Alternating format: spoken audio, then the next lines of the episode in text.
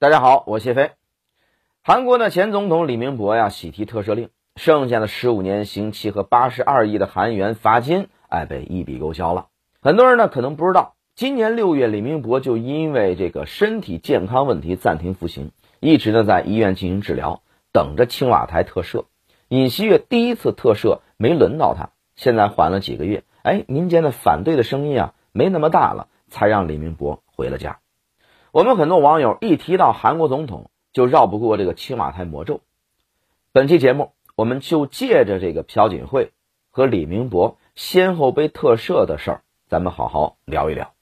事情呢，还要从二战结束之后，美国对日本的全方位的改革说起。当时的日本虽说是哎举手投降是吧，天皇呢也走下神坛了，但是呢，民间还是有不少不服管的。大财阀、大家族，麦克阿瑟心说：“这不行啊！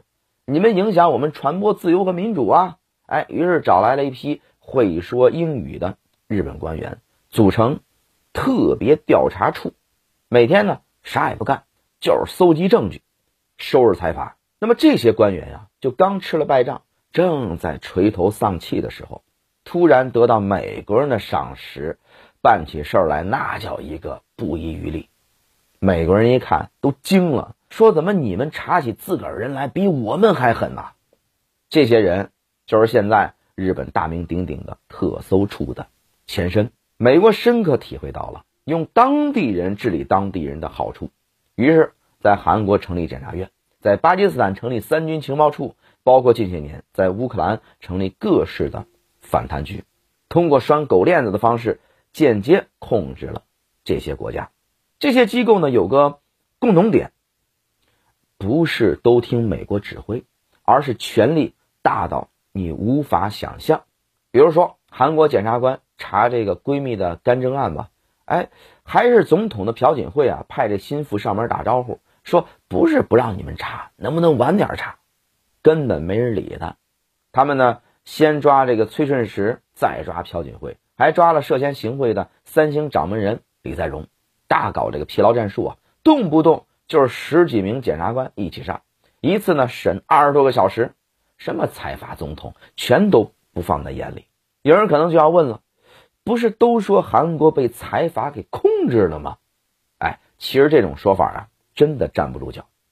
在任何一个国家，甭管多大的公司，都不可能和国家的力量抗衡。国家代表公权力，是由无数民众的共识。聚集在一起形成的，哎，具体表现是宪法。你财阀再有钱，总不能另出一本宪法吧？只能说什么呢？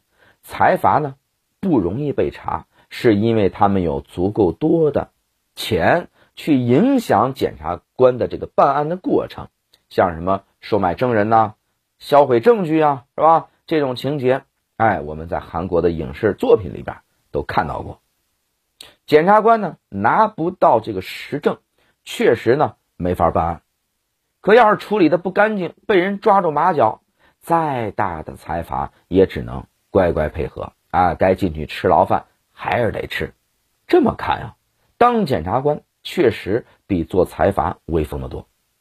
韩国民间呢也是这么想的，普通人一谈起检察官就是两眼啊冒金星。但这也催生出了另一种现象：韩国检察官这一行极度内卷。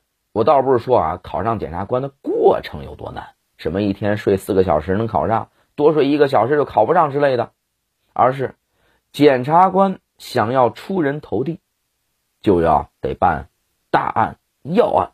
什么是大案要案？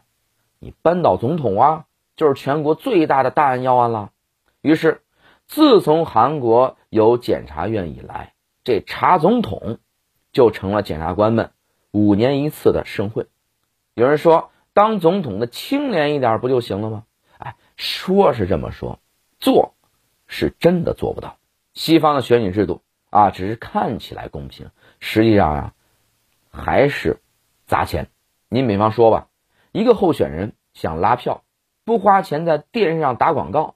不顾这个几万人上街发什么宣传资料啊，不在各大的选区办集会，什么发点鸡蛋、大米、食用油，怎么让选民知道你有什么了不起的政治理念呢？而这就要说回到李明博和朴槿惠两位前总统了。李明博原现代集团的会长，选总统前身家几百亿韩元，是现代集团创始人这个郑周永一手扶起来的。朴槿惠呢，朴正熙的爱女啊，他父亲当政期间恰好是韩国经济腾飞、各路财阀拔地而起的时代。哎，这两人，一个继承了父亲对财阀的恩情，一个呢是财阀帐下的。打工皇帝，您说他们在参选的这个过程当中和当选之后，没有财阀上门送钱，没给财阀输送过利益，这话说出去，他也得有人信呐。他们被查出贪腐是板上钉钉的事儿，进去也不冤。那么像卢武铉这样的哎圣人总统，为什么也被逼自杀了呢？李云博政府呢给出的解释是：你本人虽然没犯事儿。但是呢，你的老婆是吧？你的哥哥都有问题，我去查他俩，你就站在此地啊，不要走动。卢武铉啊，心里清楚，既然自己投身政坛了，身边就没人经得起查，他选择自杀，纯粹是为了让检察官们早点结案，还身边人一个清静。那么他的死呢，又间接的推动了天降猛男文在寅参选。除了把这李明博和朴槿惠送进去，给这卢武铉复仇，文在寅这五年一直想推动的另一件事儿是约束检察部门的权力，彻底断绝青瓦台魔咒延续下去的可能。可问题是，这么多年来，检察官们呢一直是既得利益者，怎么可能轻易介入改革呢？韩国民间有一种说法，卢武铉卸任之后还被查，就是因为。他在任时有过改革检察部门的想法，但是文在寅是猛男呐，不怕这事儿。他认为这件事儿必须办，否则韩国好不了。结果呀，就办来办去，搭进去两任法务部长，办出一段检察总长和自己反目成仇，还在几个月内投奔在野党，成功当选总统的这种奇葩的剧情。那您就说这个事儿吧，他搞不搞笑吧？是吧？文在寅想削减检察部门的权力，却逼出一个检察总长总统。尹锡悦本来就是靠扳倒李明博、朴槿惠成名的，这恰恰就说明了青瓦台魔咒对检察官来说是一件多有价值的事儿啊。但是呢，另一个问题也就来了：人的脑袋往往是屁股决定的。以前尹锡悦呢是检察总长，可以和文在寅哎对着干。现在呢？人当了总统了，就不怕检察部门跟自己对着干吗？之前历届韩国总统的下场虽然啊都比较惨啊，会被关进监狱，但是在牢里吃两年辣白菜，还是会被放出来。